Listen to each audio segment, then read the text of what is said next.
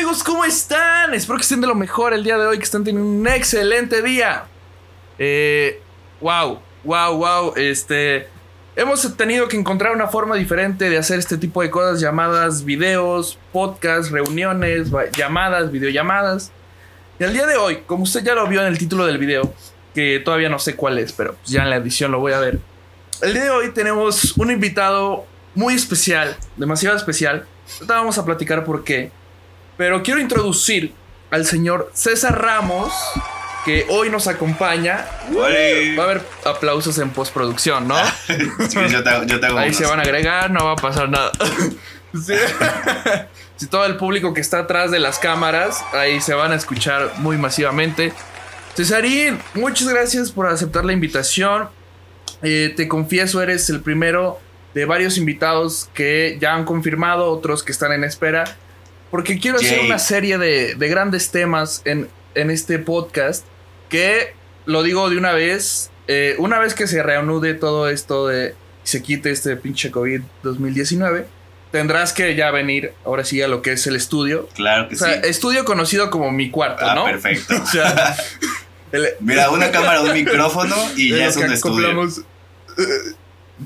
Sí, totalmente. Sí, o sea, no, no importa lo que, lo que no se ve a cámara, ¿no? O sea, la cama, la ropa, estás lavando, pero a este cuadro esto es un estudio. Uno trata, de acomodarlo, uno trata de acomodarlo de la mejor manera, pero pues ahí como salga. Ajá. Totalmente.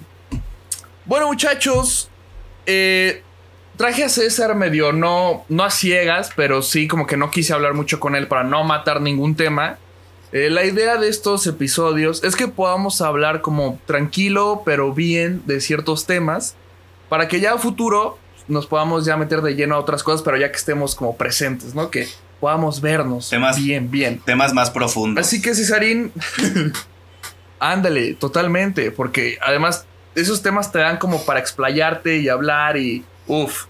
Pero bueno. El día de hoy, Cesarín, voy a empezar con un tema que creo pues, obviamente es obvio. El cómo nos conocimos, cómo te conocí, cómo me conociste. Para que la gente tenga el contexto como de, esta relación, ¿no? Eh, yo recuerdo que... Y ya desde aquí vamos a cosas interesantes, ¿eh? Ya desde, desde mi mente, te voy a decir por qué. Sí. A ver. Eh, le vamos a meter jiribilla. Yo recuerdo que obviamente cuando yo entré, ustedes estaban... ¿Eran un cuatri arriba o dos? Dos. ¿Cuánto tiene que saliste? Yo salí en diciembre. Dos, ¿no? Sí, son dos. Bueno, bueno, no, veníamos detrás de ustedes, ¿no? No sé, ¿ya saliste? Ya estoy por salir en agosto. No, pues entonces son dos. Sí, diciembre, enero, febrero, marzo, abril, mayo, junio, julio. Sí, son dos. Son dos. Bueno, pues resulta que yo me, o sea, ya sabes que hashtag comunicación escuchas muchos rumores y, y luego no sabes ni quién es quién. No, neta.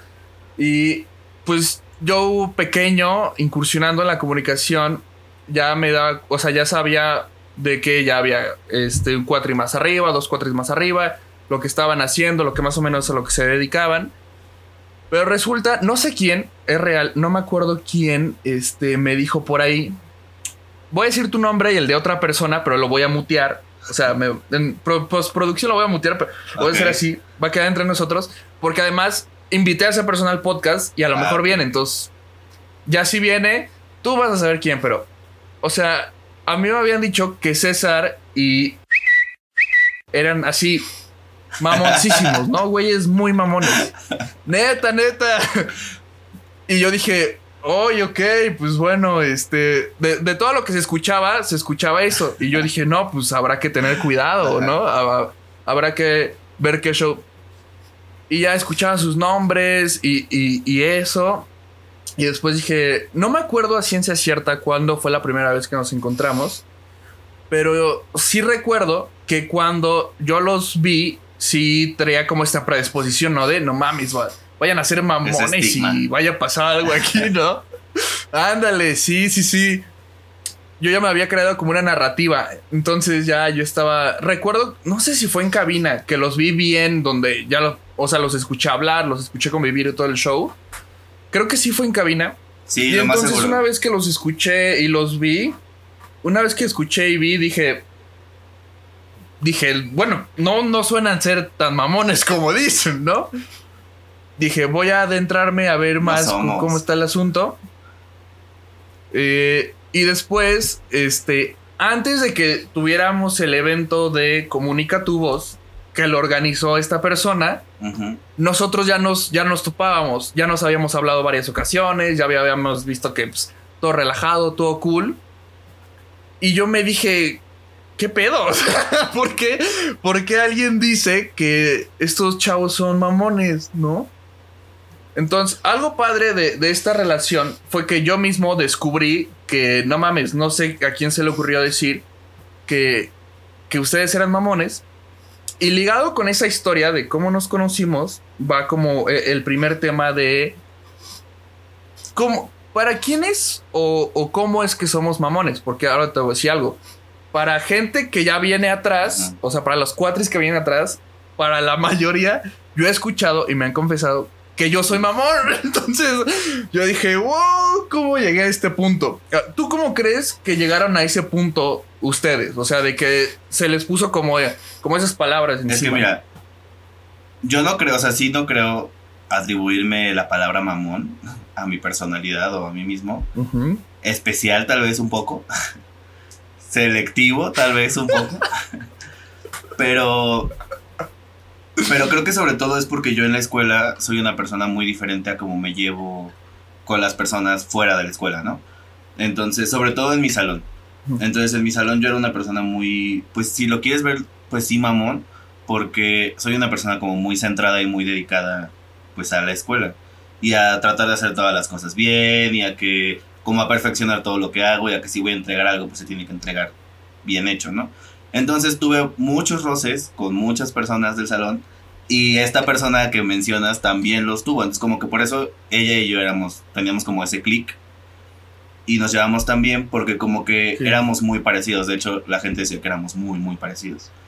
Entonces, siento que a eso se atribuyó el que la gente dijera que soy mamón. Pero pues no era mamón, simplemente los roces que llegué a tener eran por... Pues porque yo me, yo me ponía como al pedo de que, güey, es que esto no está bien hecho, hay que hacerlo bien. O de que, güey, pues la neta no estás trabajando bien, bye, ¿no? O cosas así. Entonces como que me cerré a, a trabajar como con un grupo de personas con las que yo sabía que podía hacerlo bien. Entonces, pues, de esa parte como que pudo haber salido el, ay, este güey es un mamón. Pero, pues no, yo la neta es que, a lo mejor si me conoces en mi salón, sí soy un mamón, pero un mamón en la escuela, un mamón estudioso. Pero fuera del salón de clases, la neta es que, pues yo era un desmadre y me llevaba con todo el mundo.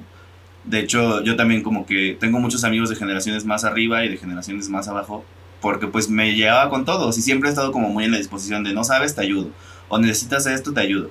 Entonces siento que esa como máscara que me pusieron y que me puse a mí mismo a lo mejor también, pues se debía a eso.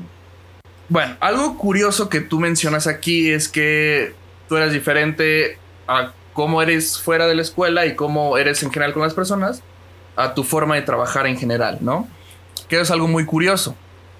Porque yo una vez que los conocí más, me di cuenta que... Y no sé qué tal se escucha esto y no sé qué tanto me vaya a importar. Pero yo me di cuenta que conforme los iba conociendo, los primeros acercamientos que tuvimos, podríamos decir, fueron como de trabajo o escolares, porque era más a ver qué podíamos hacer, de las cosas que estábamos combinando y todo. Yo dije, con estos vatos se trabaja bien y tienen cosas en las que coincido. Y entonces, eh, en este resumen de coincidir, yo me dije, o sea, ya después de que hice todo el análisis, que ahora yo soy mamón para otras personas, es, es un, no mames, ¿qué pasa? ¿Qué pasa si realmente para las personas, o sea, puede ser mamón por, por mil y un cosas, ¿no? Por ejemplo, yo, yo no fui un chavo de dieces en la escuela, eh, este, tuve beca, pero después yo supe que la iba a perder y dije, vale, o sea, no me gusta. No, porque implicaba, tener beca implicaba otras cosas y tuve experiencia yo que dije, ok, ya, ya, ya probé lo que es ser niño bueno, estoy en un intermedio, pero cuando me apasionaba algo de verdad en la escuela, yo era de, güey, no mames, o sea, tiene que salir y tiene que salir con calidad y tiene que ser bueno. Y obviamente no soy el güey que entré a la prep, a la prep, eh, no, pues mucho menos, que entré a la uni, que entré a la uni al que está saliendo ahorita, ¿no? Porque igual algo que creo que le, castra mucho a la gente con la que últimamente me estoy juntando, que me, me pegaron una palabra que tú mencionaste por ahí, que tú dices que querías hacerlo todo excelente y buscar la excelencia, y a mí últimamente se me ha pegado esa palabra, ¿no? Que es en todo lo que hagas, en todo lo que realices, busca la excelencia, porque eso, eso es lo correcto, eso es lo que tienes que hacer. Y me di cuenta que cuando tú le exiges un poco más a las personas de lo normal para lo que están acostumbrados, mucha gente se ofende, ¿sabes?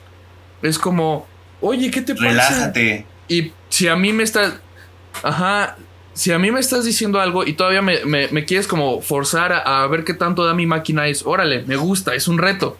Pero hay gente que le dices, güey, es que esto tiene que ser así porque esto es lo correcto y exageras mucho, te pasas, eres un mamón. Ahora, no, o sea, no estoy como escudándome, porque además todo es subjetivo, ¿no? porque al final del día, o sea, para mis compas, yo no soy mamón, pero para otra gente sí.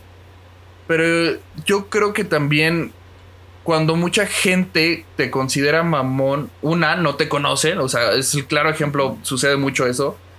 Y dos, siento que es la, la, gente que a veces se ofende como de más en algunas situaciones. ¿Sabes qué pasa? Que. ¿Sabes? Pues muchas veces, y sí, sí me ha pasado muchas veces, que la gente justo se crea una imagen de ti por otras personas. Como en tu caso, que tú dices, como, no, es que dijeron que es un mamón, entonces ya llego con miedo, ¿no? Y entonces, a lo mejor llegas en un momento en el que yo puedo estar de mal humor o en el que yo estoy teniendo un problema. Y a lo mejor ni siquiera, como no te conozco, ni siquiera quiero interactuar contigo, ¿no? Es como, ah, hola, no tengo ganas de hablar con nadie porque ni te conozco, ¿no? Y tengo un pedo. Entonces ya con eso y con el miedo que tú traías, pues entonces ya es un, no, o sea, todo lo que me dijeron es verdad, este güey es un mamón y bla, bla, bla. Y a lo mejor no, a lo mejor solo estaba en un mal momento. Y, pero tú ya te creaste esa imagen. Y ya hasta que de verdad me conoces o tenemos un momento como de hablar y así dicen como de, ay, no, o sea, qué mala imagen me cree él. Pero pues más bien fue como algo que te creó alguien más. Sí, totalmente. Que ya también será otra cosa que platicaré con, con aquella personita que ya veremos si viene o no. Pero acompañado de, de estas imágenes que se crea uno de ciertas personas, tenemos algo conocido como los estereotipos, ¿no? Que creo también, y no, no sé si esto suene mamón, perdona a la gente, pero te voy, te voy a decir por qué lo menciono. Porque creo que además de ser mamones para mucha gente, creo que en la escuela, para la gente que nos conoció o sea, o que mínimo nos ubicaba, eh, fuimos personas que también llegamos a romper estereotipos en la, en la carrera, mínimo, ¿sabes? Creo que eso también, no sé, se hizo la diferencia para mucha gente, para mí sí la hizo, porque además algo que compaginé muy bien con ustedes era que, por ejemplo, yo platicando con esta persona me di cuenta que ella quería hacer la diferencia y una vez me comentó como, pues es que si yo puedo hacerlo, ¿por qué los demás no lo están haciendo? Y ese pensamiento también fue de, güey, tiene toda la razón. ¿Por qué? Yo, por ejemplo, yo una vez se lo comenté, estaba Ivana, pero creo que había más gente. Yo sí lo comenté de, güey, yo no quiero que mi generación pase como la generación X, como una generación más. Y si mi generación no pasa, si mi generación pasa así, yo no quiero ser uno de los güeyes que pasa así. Yo quiero ser alguien que pueda dar algo, aportar más. O sea, fuera de lo que sé o no sé. Sí, claro, totalmente.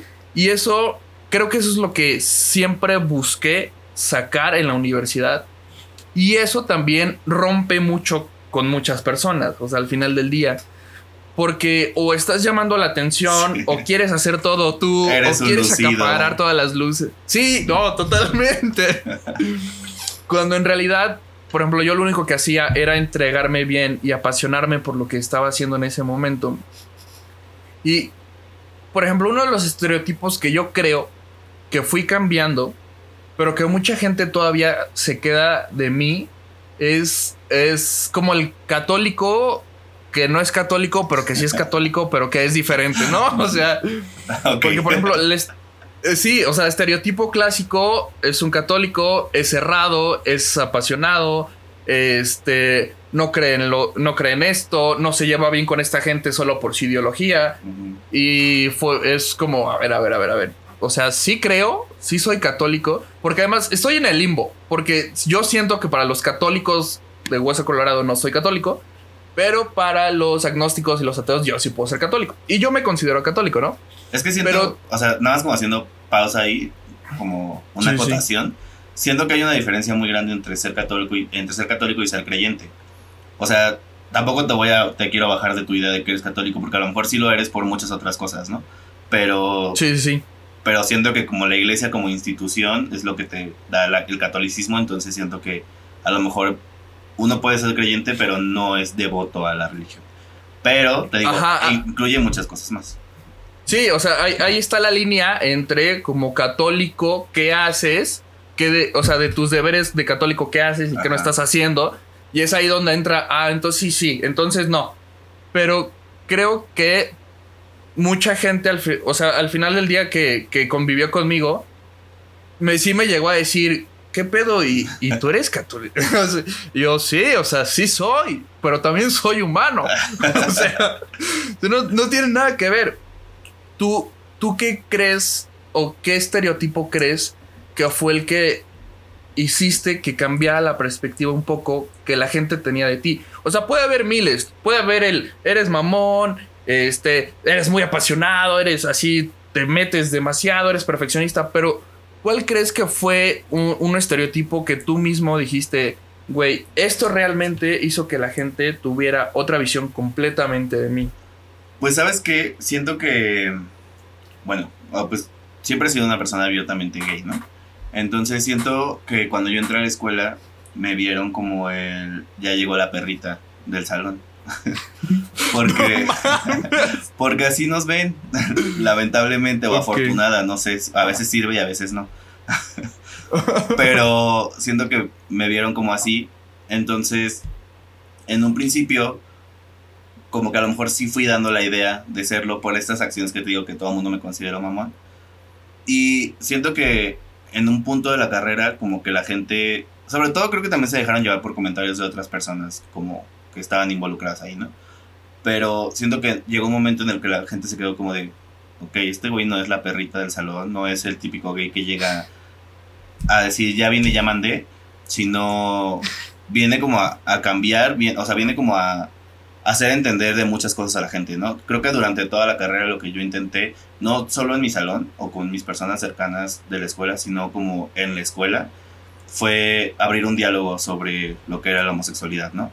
De hecho, hasta me este este Pablo, Pablito, sí, sí. Y, y otro güey que estaba que creo que se llamaba Luis. En principio de la carrera, en principio, después se salió, ese güey así me tacharon de guerrillero, ¿no? Dijeron así como de porque yo llegué a comentar en las páginas de la Cuauhtémoc así como de, ay, pues sí, hablan de muchos temas y hablan de esto y hablan de aquello, pero ¿dónde está lo importante? ¿No? ¿Dónde está esto y esto y esto y esto? Y, y me decían así, o sea, y hasta maestros me decían como, es que tú no puedes hacer eso, ¿no? O sea, no puedes exponer a tu escuela así. Y yo, pues es que si no haces esto, o sea, si no alzas la voz de esta forma, pues, ¿quién lo va a hacer? ¿no? Entonces yo que soy alumno, yo que estoy aquí, yo que veo las cosas que les faltan, pues puedo ayudar a hacerlo. Y si ya intenté comentarles que lo hagan y no lo hagan, pues entonces voy a hacerlo más grande, ¿no?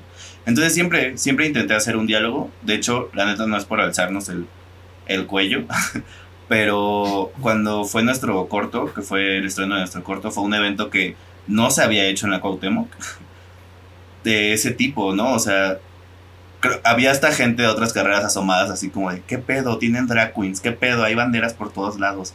Y es como, estoy, creando, estoy creando un diálogo para que no solo yo me ponga a hablar del tema, sino la demás gente también. Como eh, el tema referente al, corto que tuvieron, este, en el cual yo, yo estuve de staff porque me gustó, siempre me gusta estar involucrado en todo, ¿no? Andar de metiche. Ándale.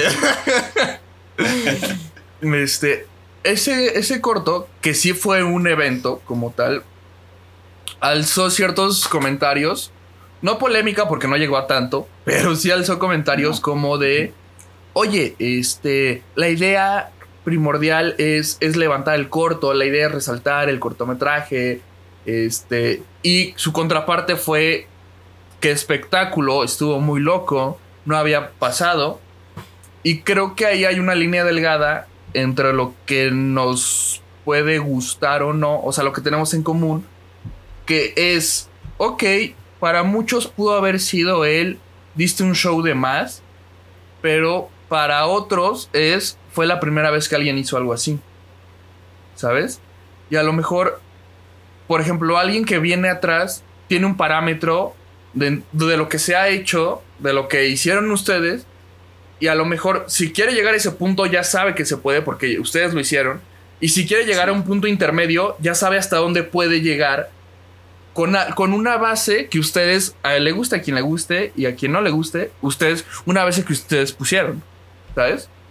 Que, que es lo mismo que sucede en muchos eventos y en todo. O sea, si está bien que no te salgas del ordinario porque por algo existen las reglas de las bases, pero si tú le puedes agregar un plus a eso, o sea, que siempre es mejor. Sí, o sea, que, tiene de, de, más que, que la gente vea eso o no. Y algo también, hay un perrito por ahí, ¿no? Sí. Ah, está afuera, ¿eh? No, no, no, está bien, está bien. No, es que está cool. Mis perros también están afuera, pero supongo que ahorita que llegue mi mamá también van a empezar a ladrar, entonces, don't worry. Bueno, dejando un poquito ya de lado eh, los temas de, de, de, esto que puede ser una recomendación para alguien que lo pueda estar viendo o escuchando, que es, güey, puedes salirte de la línea también de una forma coherente, o sea, porque tampoco es como que ustedes, tampoco es como que ustedes hicieron un desmadre, si salió de control y nada, o sea, solo fue hacer algo diferente a lo que se había hecho, totalmente, ¿no? Ahora, en cuestión, me di cuenta también a través de, esto fue ya más a través como de redes sociales, este, y un poco de los comentarios que tú hacías, que tenemos, por lo que sé, tenemos varios gustos en común que no sabía que teníamos, que no sé si sepas que tenemos. Tal vez no. Por ejemplo, yo en tus redes sociales vi que te gusta Pokémon. Mucho. Pero, ajá, a eso iba, pero te apasiona. Pues te encanta. Me pasa, mira, me pasa, me pasa algo muy raro, porque yo siempre he dicho que no soy como súper fan de nada. Eso es, eso es algo muy raro, porque toda, bueno, al menos casi todas las personas que conozco siempre hay algo, un, aunque sea una sola cosa, que te apasiona al mil o que de verdad te desvives por ello, ¿no?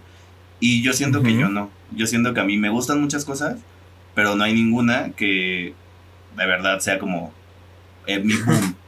Entonces, Pokémon es algo que me gusta muchísimo, sí. Pero tampoco siento ser un super freak de Pokémon porque hay muchas cosas que no conozco. y que cada día voy conociendo así como, ah, no sabía eso, o ah, qué pedo. Aparte también, Pokémon me gusta como de cuando empezó, como a la mitad. de ahí en adelante, de ahí en adelante ya es como, meh. Los juegos sí, pero como que verlo así ya no es tanto. Lo sigo viendo, pero lo viejo. Ok. Pokémon, yo, fíjate que yo sí soy amateur en Pokémon, o sea, conozco lo básico que debo de saber. No más, pero, o sea, sí me gusta y, si encuentro un capítulo viejo o ando tonteando en alguna plataforma y encuentro, órale, va, está interesante. Pero yo no sabía que tenías tanto ese gusto que según yo, pues desconocía de ti, ¿no? Ahora, algo, algo más que por ahí bien Tengo un Charmander tatuado, man, ¿cómo lo vas a desconocer? Ay, bueno, pero es que hay muchas veces que la gente hace tatuajes por diversas situaciones, ¿sabes? Entonces, ese Charmander pudo haber aparecido ahí por mil y un razones. O sea. Otra de las cosas que, si no me equivoco, te gusta. o sea, en general te gusta mucho como la caricatura, ¿no? Pues sí, me. Como que. Es que, por ejemplo, el, anime, pues no. Solo como Pokémon y ese tipo de animes de mi niñez. Pero. Ajá. o sea, por ejemplo, me gusta mucho Disney. Entonces, caricaturas, pero como del estilo Disney. Ok. por ejemplo, ya, nada más para descartar una, una cosa de mi mente. ¿Te, llega, ¿Te llegó a gustar Digimon? Ay, muchísimo también. Ahí está, sí, ya decía. A mí Sí. también me encantó. No mames. Ay, grandes épocas de, de Digimon. Ahora, También Digimon hasta el 3. ya de ahí Ah, adelante ok. ya no. Ok, ok. todo, todo tiene una línea de, de hasta dónde puede llegar. Sí, hasta dónde llega mi gusto. Es que ya luego se vuelven locos y hablan de puras cosas que ni al caso. Ah, en cuestión Disney, que también es un punto muy interesante, eh, creo que Disney tiene esta característica en la cual, por ejemplo, muchos se sabía que hombres masculinos no podían estar cantando muchas canciones de Disney porque, güey, qué pedo, o sea, eso es para tus primas, tus hermanas, pero no mames. Aberración. Sí, no mames, hay unas canciones buenísimas de ahí. O sea, es un delito no cantarlas. Por ejemplo, Sí, sí, sí. una canción que me fascina mucho y hasta cierto punto me inspira es la de la de ah, es la Frozen, la más famosa, la de Let It Let Go. It Go. Ándale, sí, sí, sí. No mames, esa canción está buenísima. Y creo que hay algo también que, que, que es interesante. Es que aún hoy en día cuando mucha gente te ve, por ejemplo, que ve mi personalidad y ve como ese contraste para ellos, porque para ellos es un contraste, haces como que hackeas un poco a la gente, ¿no? O sea, haces que la gente ya no, ya no tenga como ideas, no solamente de ti, sino de, de gente que dice, hey, él puede ser como yo, yo puedo ser como él. Y creo que eso es algo muy curioso. Y está bien. Sí, totalmente. Por ejemplo, a ti, o sea, ¿cuál es como una canción? Porque, bueno, o sea, hay infinidad de canciones. Pero, por ejemplo, para mucha gente es normal que a mí me gustan las canciones de Hércules porque Hércules, ¿no? Pero una vez que te vas a Frozen y yo digo, no mames, esa, esa es la buena, es como, ¿qué pedo? ¿Tú qué, Sí, ya rompiste como con todo. ajá, qué canción tú crees que, que puedas decir que los demás digan como, órale? Sí, es un, un contraste muy interesante. Ay, es que. Es que yo soy. Yo soy muy raro. porque. Como que siento que mi personalidad, mi. mi yo. Lo puedes interpretar como alguien como medio rudón y como. Ah, De hecho, mis amigos me han dicho como, es que si yo no te conozco y te veo en la calle, me cruzo la calle, ¿no? Entonces siento que me ven muy así, pero pues yo soy una princesa Disney en mi corazón. Entonces, pero siento que también proyecto eso, entonces no sé si exista una canción que pueda como no empatar con mi persona o que la gente piense que no puede empatar. Pero, o sea, por decirte una canción, una canción que siento que me representa mucho y es como mi mantra de vida, es la de En Marcha Estoy, de Tierra de Osos. Uf, buenísima, ¿eh? Esa canción es como mi mantra de vida, así como la escucho y se me reinicia y es como, sigue, ¿no? O sea, estás, estás pasando un mal momento y escuchas eso y dices, no, sigue, no has llegado al final, estás en marcha. Además de que Disney tiene muchas cosas particulares y peculiares. Eh, ¿Te gustan los superhéroes? Sí, fíjate que eso no, no tanto, pero sí me gustan algunos. No, Pero no soy es- tan, tan metido. Eres como amateur. Ajá, sí, mucho. Por ejemplo, mi, mi favorito es Flash. Ok. ¿Por qué? No sé. De verdad, o sea, siempre todo el mundo me dice como, es que ¿por qué Flash? Porque mucha gente es como, de, oye, a mí Superman, ay, a mí Batman, y yo es como de, a mí Flash. ¿Por qué? No sé. Tal vez porque siempre lo han puesto guapo en donde sale, ¿no? Pero, Sí, sí, sí. pero, no sé, o sea, mi favorito siempre ha sido Flash, pero, pues, por ejemplo, me gusta más ver las películas de Marvel que las de DC, porque tienen una producción más chida. Pero ahorita últimamente, últimamente me he ido enterando de como más cosas de superhéroes porque pues a mi novio sí le gustan mucho, o sea, de que cómics y así, ¿no? Entonces, pues como que de repente me suelta datos así al aire y pues como que voy, digo, ah, ok. Lo ya vas registrando. Ajá. Pero pues sí, sí me Ok. Yeah. Porque no, no eres el único ¿eh? que, le, que le pasa, obviamente, de que. ¿Por qué es tu favorito? Pues porque sí, ¿no? No sé. Eh, Además, creo que algo inconsciente, por decirlo de alguna forma, que podemos traer, bueno, que yo he visto en ti, es mucha gente, cuando, cuando mucha gente está como A, A, A, A, alguien tiene que ser la B, ¿sabes? Sí. Porque en algún momento todas las A pues, se van a aburrir, güey. Y todas son iguales. Y no hay contrastes. Y, y no hay vida. Entonces siento que en, a veces en el A, A, A, A, a veces como que incluso por el quisquilleo, uno quiere ser la B para decir, güey, hay que darle algo diferente a esto. y sí, y sí me pasa, ¿eh? O sea, sí, sí me pasa como el, ay, no, ya vamos a ver qué pedo, y soy la B. Pero luego me aburro de ser la B y soy la C. Ándale, también es algo bien loco. creo que es como de reinventarte a ti mismo, ¿no? O sea, no, no me refiero a que porque lo, pueden malinterpretar como de, ay, pues no tiene una personalidad propia, ¿no? O no tiene como una forma de ser, sino siento que sin cambiar tu esencia puedes cambiar muchas cosas en tu vida. Entonces... Sí, totalmente. Además... Es como eh, reinvención. es bien divertido, o sea, divertido para nosotros, cuando lo haces consciente, ¿sabes? Cuando, por ejemplo, mucha gente está votando por algo y todos votan por lo mismo, y tú a lo mejor internamente dices, güey, tienen la razón o deberíamos votar, pero tú nada más dices, oigan, ¿y si, y si hacemos otra cosa? Y si le movemos tantito. Exacto, y, si damos una vuelta, y entonces como, ah, no, pero eso también es, creo que es algo bien padre porque, como tú bien lo dices, es como una forma de estar constantemente en, un cambio. Y relacionado a, a los cambios en general, yo he visto que últimamente pues, últimamente, hace unas semanas, le has pegado más a tus redes sociales en general. O sea, Instagram, pues estás presente y todo. YouTube le has estado pegando un poquito más y todo. A veces. este, y creo, no lo sé, creo, por ahí vi, este, voy a ver si hice bien mi investigación. Eh, ¿Traes planeado o tenías planeado o algo también relacionado con un podcast? Este. Entonces, Ah, eh, creo que estás buscando abarcar varias cosas. Y mi pregunta para ti en general, bueno, o sea, también la puedes rebotar, ¿eh? No pasa nada.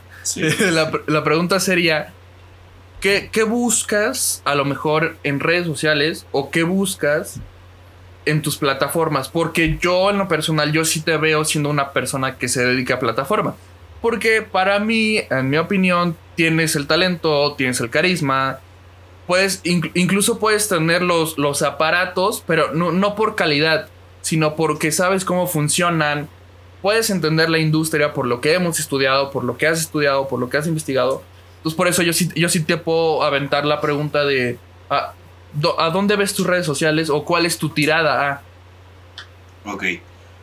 Pues, mira, principalmente YouTube es algo que que inicié sí con una idea como muy enfocada y luego pues la carrera no me permitió seguir porque por dos. porque sí estabas como sí sí estaba como muy estresado. Pero inició como haz cuenta que al ver que hay muchos representantes LGBT en YouTube no o sea canales LGBT hay muchísimos para aventar. Pero siempre he visto que hay una persona que representa como a su estado por ejemplo no que alza la voz, que habla de los temas que están pasando, que habla de los temas importantes y le habla como a su gente, o sea, a su gente me refiero a la gente de, que lo rodea, a su estado, a, tus allegados, a todo eso. Entonces me di cuenta que en Querétaro no lo había, que en Querétaro había mucha gente que lo había empezado, pero lo había dejado. Más o menos yo estoy en esas, pero no lo voy a dejar. pero como que no había, no había un, representante. Hay mucha gente activista, hay mucha gente que hace activismo en Querétaro y que alza la voz de otras formas, pero no se dan a conocer. Y hay muchísimo talento LGBT también. Entonces, inicié el canal con esa idea, ¿no? El canal de YouTube con la idea de poder como realzar esos talentos, darles visibilidad, hacernos presentes. O sea, Querétaro está presente en, YouTube. Hay una persona que va a hablar por nosotros y con nosotros, ¿no? Y para nosotros. Entonces, sobre todo se inició con, con esa idea. Ya después, pues, te digo, la, como que la carrera no, no, me, no me dejó. Y a lo mejor no es que no te deje, porque tú te puedes buscar tu tiempo. Pero pues sí, te, a veces te cierras muy, muy cabrón. Entonces, como que lo dejé un rato y luego regresé y luego empecé a hacer contenido como de relleno, porque creo que a todos nos pasa que, que empiezas con algo y dices como, no, es que no sé, no tengo tiempo. Ahorita, por ejemplo, el COVID, ¿no? Pues el COVID no me deja salir, no me deja ir a grabar cosas que quiero grabar. Entonces, ¿qué me invento como para no dejar? Pues cualquier cosa. Y el Sí, canal claro. estuvo parado como un año, apenas ahorita lo estoy como retomando. Mi intención no es tanto el querer ser alguien importante, ni el querer sobresalir, ni, ni ser famoso y adinerado gracias a YouTube, porque ahorita la verdad es que no es algo fácil de hacer. Entonces, no es como la intención. No te vas a volver rico por ser youtuber. Este, eso es lo que pasa con YouTube, ¿no? Con. Instagram, la verdad, es una red social muy, pues muy personal, muy para mí, muy para divertirme. Y pues soy una persona a la que le gusta mucho tomarse fotos. y tomarlas, pero pues también que me tomen. Entonces mi Instagram está repleto de ideas que me dan como de quiero unas fotos así y o me las o me las tomo yo solo o busco a alguien que me las tome, aunque no sepa tomármelas, le digo, mira, solo pícale aquí ya está configurada. Entonces Instagram es como eso. De repente puedo soltar uno u otro o así algunos mensajes que sé que hay muchas personas que me puedan o no seguir, pero que se meten a ver y, y que les puede llegar o que necesitan escucharlo, según yo. Pero Sí, no es eh, tanto. no es tanto que al final, al final del día, agregado a tu comentario de Instagram, que si es una red personal, en la mayoría de los casos, o sea, por ejemplo, en, en mi caso es, ¿qué te gusta? 70% personal, si quieres 30% que le meto ahí algo relacionado a esto, ¿no? Como a mi marca. Pero creo que lo que tú comentas es importante porque al final del día nuestras redes sociales, en este caso, en, en el que queremos estar, terminan siendo como un puente para la información que queremos brindarle a la gente. A la gente que nos sigue, a la familia, a los amigos. Y como tú dices, ¿no? O sea, a lo mejor sí aviento ahí uno que otro mensaje o información. Porque considero que sí es una información que la gente puede conocer y debe conocer a través de mí. Y creo que eso es algo padre. Ahora, no sé si te pasó que también en, en este proceso en el que dejaste el canal un rato, también fuiste como reideando, reideando, eh, reinventando, este, Man el comunicólogo. no, te, te voy a decir algo acá entre, entre compas. Hay un episodio, no voy a decir cuál es, pero hay un episodio en el que dije, este, algo así como fuistes o algo así. No, o sea, ter- terrible, terrible. Que lo, escu- lo escuché en postproducción porque yo medito y dije, no mames. Ajá. Estuve a nada de quitarlo, pero dije, no, o sea, se tiene que ir porque así soy. O sea, y, y tengo que darme cuenta de mis errores porque si no también está muy cañón. Yo una vez me eché un pedo en un video de YouTube y no lo edité. Nadie se ha dado cuenta. No voy a decir qué video, pero ahí está. Yo también, o sea, puedo decir que en un episodio está. No, no, no voy a decir en cuál porque, pues no. Pero. Vayan a verlos todos y a escucharlos todos para que se den cuenta. Ándale, este. Bueno, lo que te iba a decir eh, antes de, de todos mis errores es que no sé si en ese proceso como creativo, por decirlo así, en el que se dejaste el canal, te fuiste como reinventando en la mente de decir, ok, no estoy haciendo contenido, pero ya estoy viendo qué puedo hacer, a qué me enfoco más, qué no va tanto conmigo o con el canal. Y también es como un proceso de reinvención mental, ¿no? Porque creo que a veces la gente no ve mucho eso. Porque la gente ve, hola, ya regresé, aquí estamos, jijiji, jajaja. Pero a lo mejor tú ya tuviste un proceso mental de ya sé a dónde me voy a enfocar, ya sé a dónde no me quiero enfocar. Y supongo que a ti te debe haber pasado. Pues sí, sí, sí me pasó. Y me ha pasado varias veces. Ya, ya se cumplieron dos años desde que abrí el canal. Y la verdad es que me hubiera gustado hacer muchísimas cosas más, pero te digo, pues lo pausé, ¿no? Pero cuando lo inicié, de mi primer video a mi último video, soy una persona completamente diferente. Soy una persona muchísimo más natural. Que una- soy una persona graduada de comunicación que ya no le da miedo pararse enfrente de una cámara. Sí, Porque- paso importante. Eh, sí, porque la verdad es que en mis primeros videos estoy súper tieso, hablo, ni siquiera mi voz, o sea, ni siquiera es mi voz, escucha súper diferente. Y yo me veo y digo, esa persona no soy yo, ¿no? Entonces pasaron como cinco videos y de verlos y verlos y verlos, porque soy una persona medio ególatra, la neta, y veo mis propios videos. Y sobre todo es un proceso de, de aprendizaje, ¿no? Que dices como, ok. Pero los veía mucho y decía, es que esto está muy raro. O sea, yo no soy esta persona que estoy proyectando y cómo quiero que la gente me crea, cómo quiero que la gente me escuche si no estoy siendo honesto, ¿no? O sea, honesto en lo que decía sí era, pero no en mi forma de ser. Entonces, ya se escucharon tus perros. ah, sí, de seguro ya llegó mi mamá. Entonces, como a los cinco videos me di cuenta y dije, ok, voy a grabar un video cero planeado, simplemente me voy a sentar y voy a hablar. Y fluyó perfectamente, ¿no? Y fue como, ah, pues qué cool. Ahí fue como mi primer cambio. Y luego en toda esta pausa que tuve, o sea, de mi primer cambio hice varios videos y todo ya estaba como más normal. Luego hice esta pausa y en todo este tiempo que estuve así, siento que mi primer video que salió fue como, hasta muchas personas, amigos míos me lo dijeron como de, güey, me gustó mucho, ¿no? O sea, a lo mejor ni siquiera me gustó lo que hablaste, me gustó cómo te veías en el video, ¿no? O sea, me gustó cómo hablabas, me gustó que todo fue muy fluido. Tengo un amigo que se siente mi crítico personal, entonces me dice como de, ay, esta vez lo editaste mejor, esta vez no, esta vez hablaste bien, esta vez no.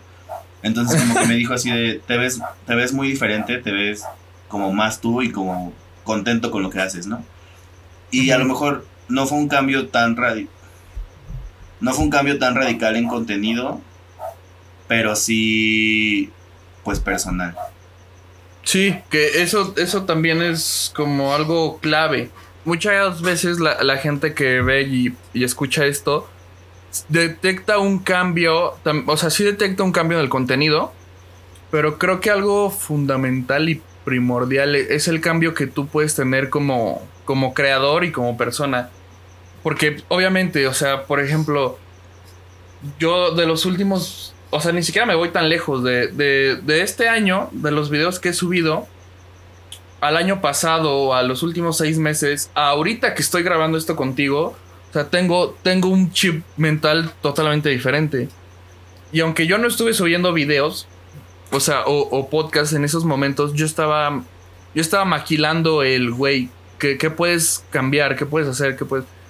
Y creo que eso también es algo muy padre. O sea, sí estaría de la shit si te quedaras sin hacer nada y, literalmente rascándote la panza y saber cuándo subo algo, ¿no? Porque yo también inicié con una idea súper, súper diferente. Así, yo, yo inicié con que ah, vamos a hacer retos, tag y, lo que se ponga de moda. Vamos a pegarle a ahorita decir, no seas cabrón. O sea, tienes algo que decirle a alguien que le pueda ayudar. Comparte el mensaje que tienes. ¿Sabes? Exacto. Y creo que todos de alguna forma pasamos como por este proceso mental en, nuestras diferentes disciplinas. A lo mejor no todos se dedican a, la industria como de los medios. Hay gente que se, dedica a las cosas como del arte, la, industria digital como tal. La gente que, que, tiene como muchas disciplinas que a veces te paras por un momento analógica, o sea, como en una analogía, volteas atrás a ver como el, proceso y dices, ok, ya quiero de aquí adelante. Por ejemplo, algo que sí me han dicho es que ¿por qué no borro mis, mis primeros videos? Así que obviamente los primeros están, no manches, o sea, o sea, son de esos videos que si te ponen, sí te da pena y dices, no puedo creerlo. Y, y muchos youtubers, en mi caso, por ejemplo, los borran, ¿no? Y es, híjole, no lo sé. Creo que desde mi punto de vista, hasta mis 21 años que estoy grabando esto, jamás los pensaría borrar porque todo eso fue parte del proceso de ser quien soy hoy por hoy y de quien voy a ser el día de mañana, porque cuando esto se vuelva pasado y yo esté allá y voltee y diga, no mames, ahí ya tenía incluso otros pensamientos y eso creo que es algo padre de la vida, o sea, por eso Aquí es un tema delicado porque tengo pareja actualmente, pero por eso tampoco he borrado fotos de mi Instagram de, de alguna exnovia, ¿no? O sea, todo se queda ahí y me han dicho, ¿por qué no borras eso? y yo es como, dude, porque fue, fue una etapa de mi vida. Y al final del día... ¿Y qué tiene? ¿Y qué tiene? Sí, o sea, fue una etapa de mi vida. Hoy por hoy tengo una pareja con la que estoy súper feliz, súper a gusto. Pero si no hubiera pasado por ese proceso, a lo mejor llamada exnovia, no sabemos si hoy estaría con la chica con la que estoy y me siento feliz porque de, de todo aprendes. Entonces creo que el, hacer esas pequeñas cosas para mí de que, güey, voy a dejar todo lo que está desde el inicio hasta lo que quiero llegar, va a ser un proceso bien importante para mí, para cuando yo voltee y diga, wow. O sea, o sí cambiaste o la sigues regando, güey, no cabrón.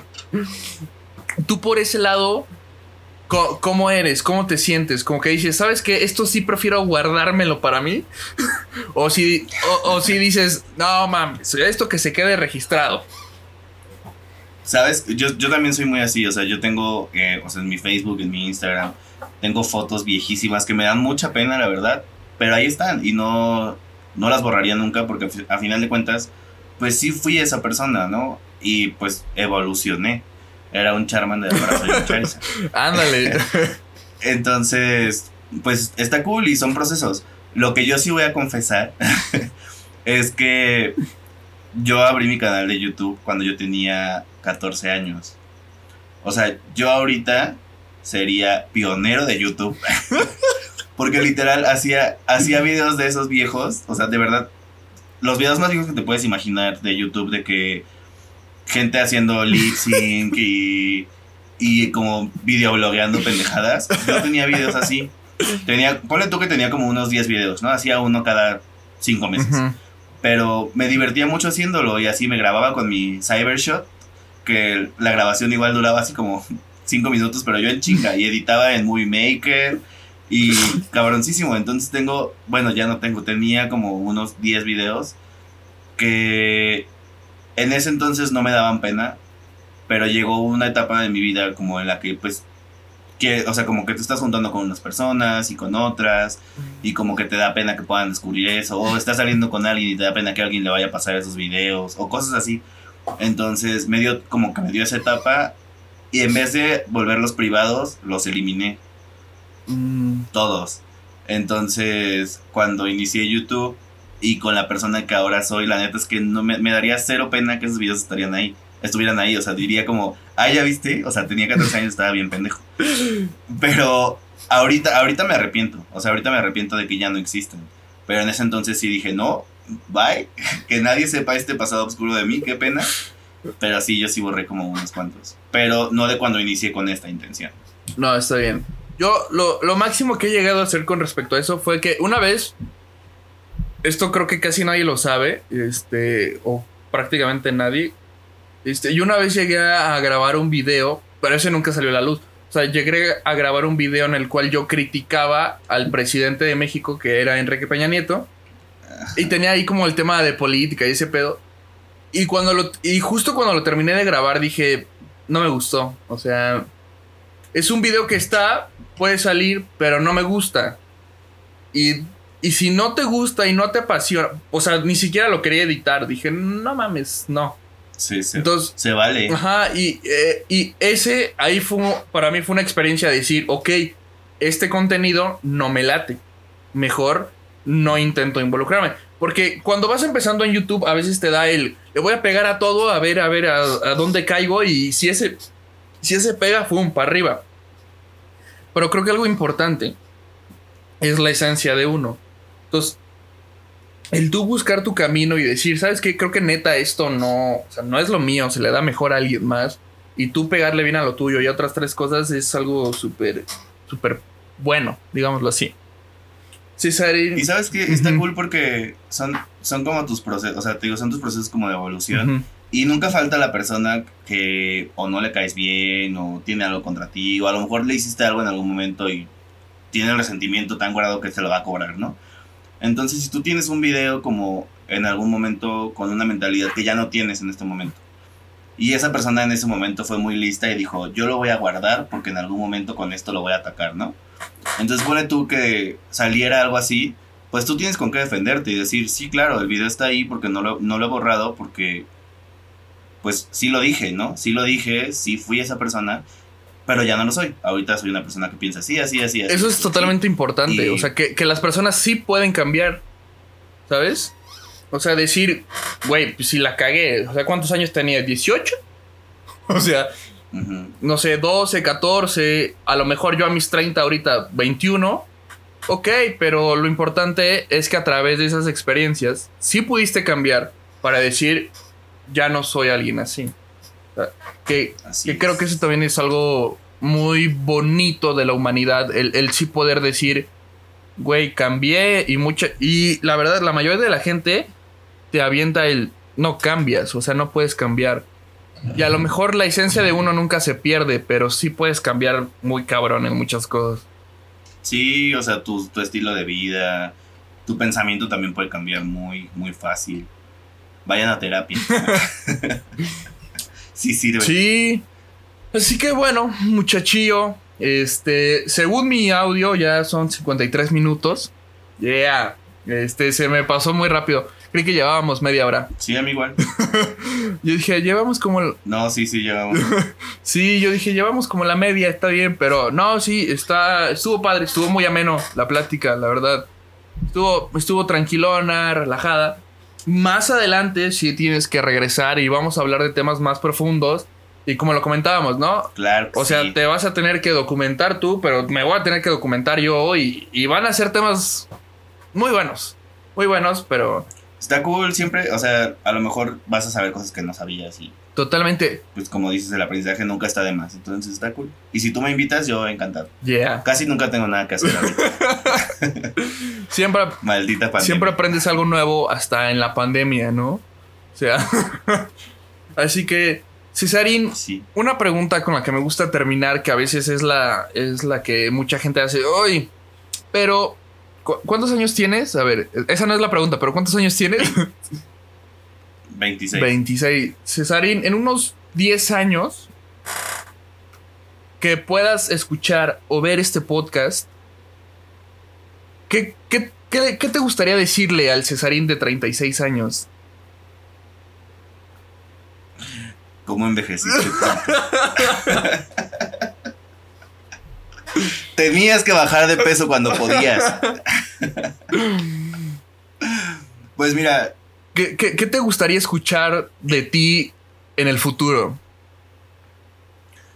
creo que, eh, que siempre fuiste por un buen camino, que maduraste de una forma a lo mejor más lenta a la que la gente creyó que tenía que ser, pero que lograste lo que querías y ahora estás ahí por eso. Yeah. Woo.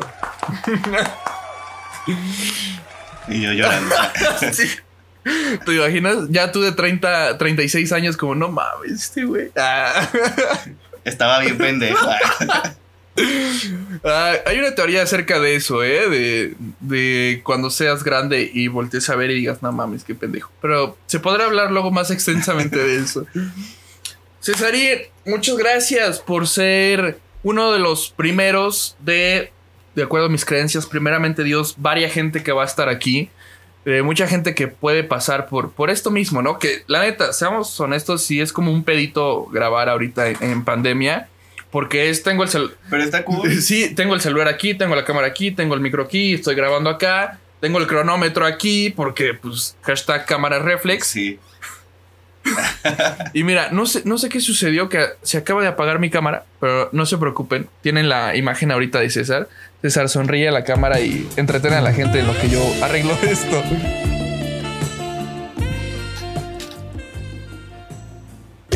Ahí está. Será Sí. Ya lo que hice. Eh, muchas gracias, César.